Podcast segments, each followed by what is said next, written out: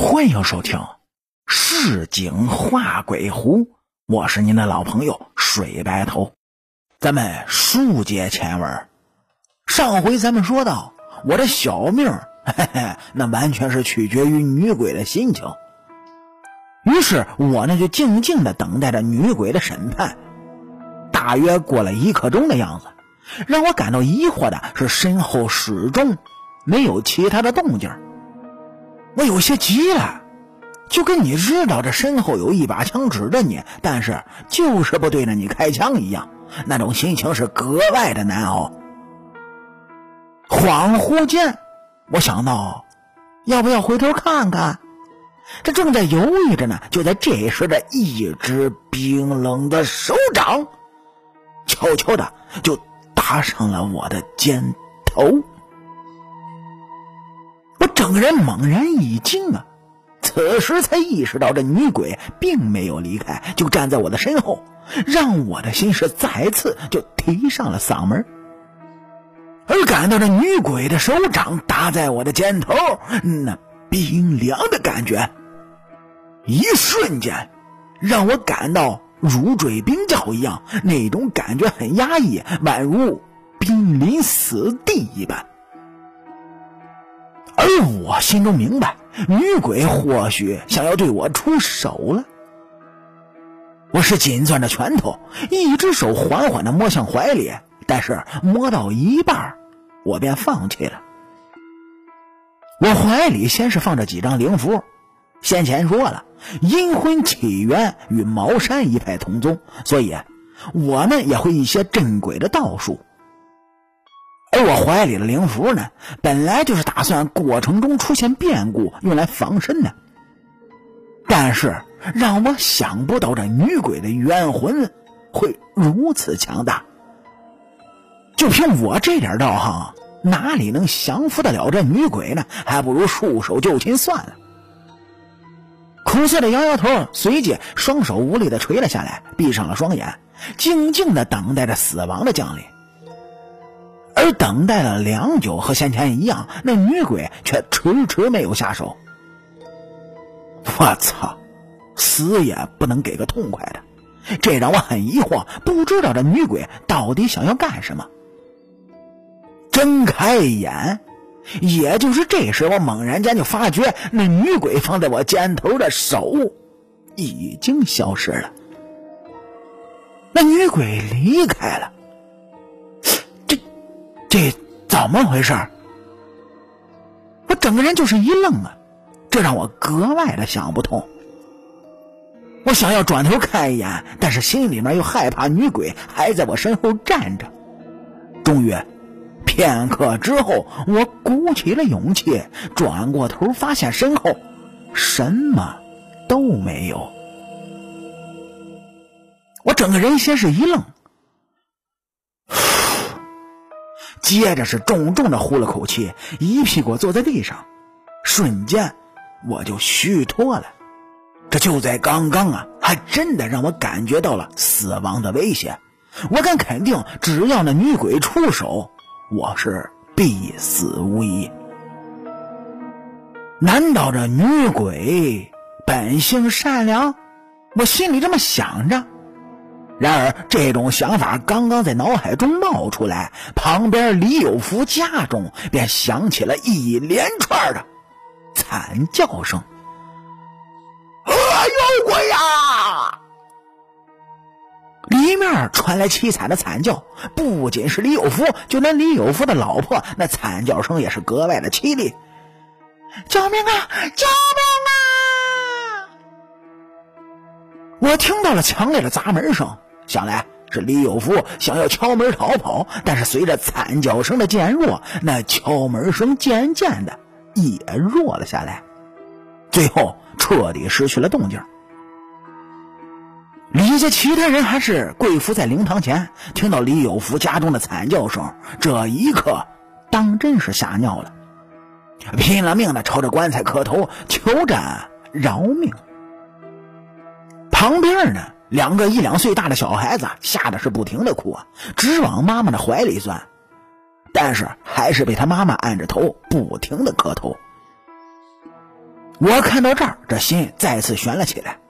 这女鬼哪有本性善良的？案子就说到，这女鬼收拾完了李有福，不会还会回来吧？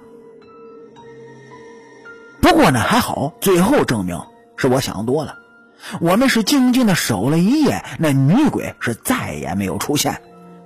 直到天亮，天边太阳升起，这阳光照射在我的脸上，这一刻我才松了口气。李家所有人此时呢，还没有从先前的恐惧中缓过神来，这跪了一夜，一个个的腿都跪麻了。盘腿呢，坐在灵堂边上，双眼呆滞，恐怕昨天晚上的惊魂夜，一个个还惊魂未定呢。吴道长，您看这事儿。李茂这时候走上来，小声的问道：“我看了眼那口棺材，昨天被李有福先倒，到现在还没有人扶起来。让人把他先扶起来吧。昨晚的事儿都过去了，没事的。”哦哦哦哦，哎哎！李茂应了一声，随即领着几个人小心翼翼的就将棺材放平了。可能啊，是经过昨晚的事儿，所有人对女士那是格外的敬畏，不时的就来给女士上两炷香，可能是真的怕了。而中途呢，李茂又来问我关于配阴婚的事儿，这事儿已经敲定下来，龙凤帖已经签订下来，当然要继续下去。到了晚上，李茂。找来本村的二三十个小伙子，随即抬着棺材就向着老婆婆他们的村子走了过去。李茂，答应过老婆婆，这场阴婚办的要体体面面的，所以也就找来了两班的喇叭，鸣锣开道。不仅如此，还给了陪嫁的物品。一方面是因为老婆婆，另一方面是因为女士可怠慢不得。大约花了一个多小时，就到了老婆婆的家里，送葬合棺，烧龙凤帖，踏阴阳水。这中间呢，再没有出现任何的差池。李成，这一刻，我终于是长出了一口气。老婆婆很开心，是热情的款待。当然，李家人和我更加开心，终于捡回了一条命。如今啊，我这才发现，这活着。那才是最重要的。晚上呢，又在老婆婆家里喝了一些酒。老婆婆家确实清贫，临走的时候给了老婆婆两千块钱。李茂先前给了我三千块钱，如今给了老婆婆两千，剩下一千呢，算作是操办这场阴婚我收的喜钱吧。老婆婆根本就不愿意要，最后我偷偷的就压在桌上的茶几边上。想来晚上老婆婆收拾茶几的时候就会发现的。和李茂等人回去的时候已经是晚上十点多钟了。对于李家发生的这件事儿，不仅是李茂，就是李茂众人都是对我非常的感激。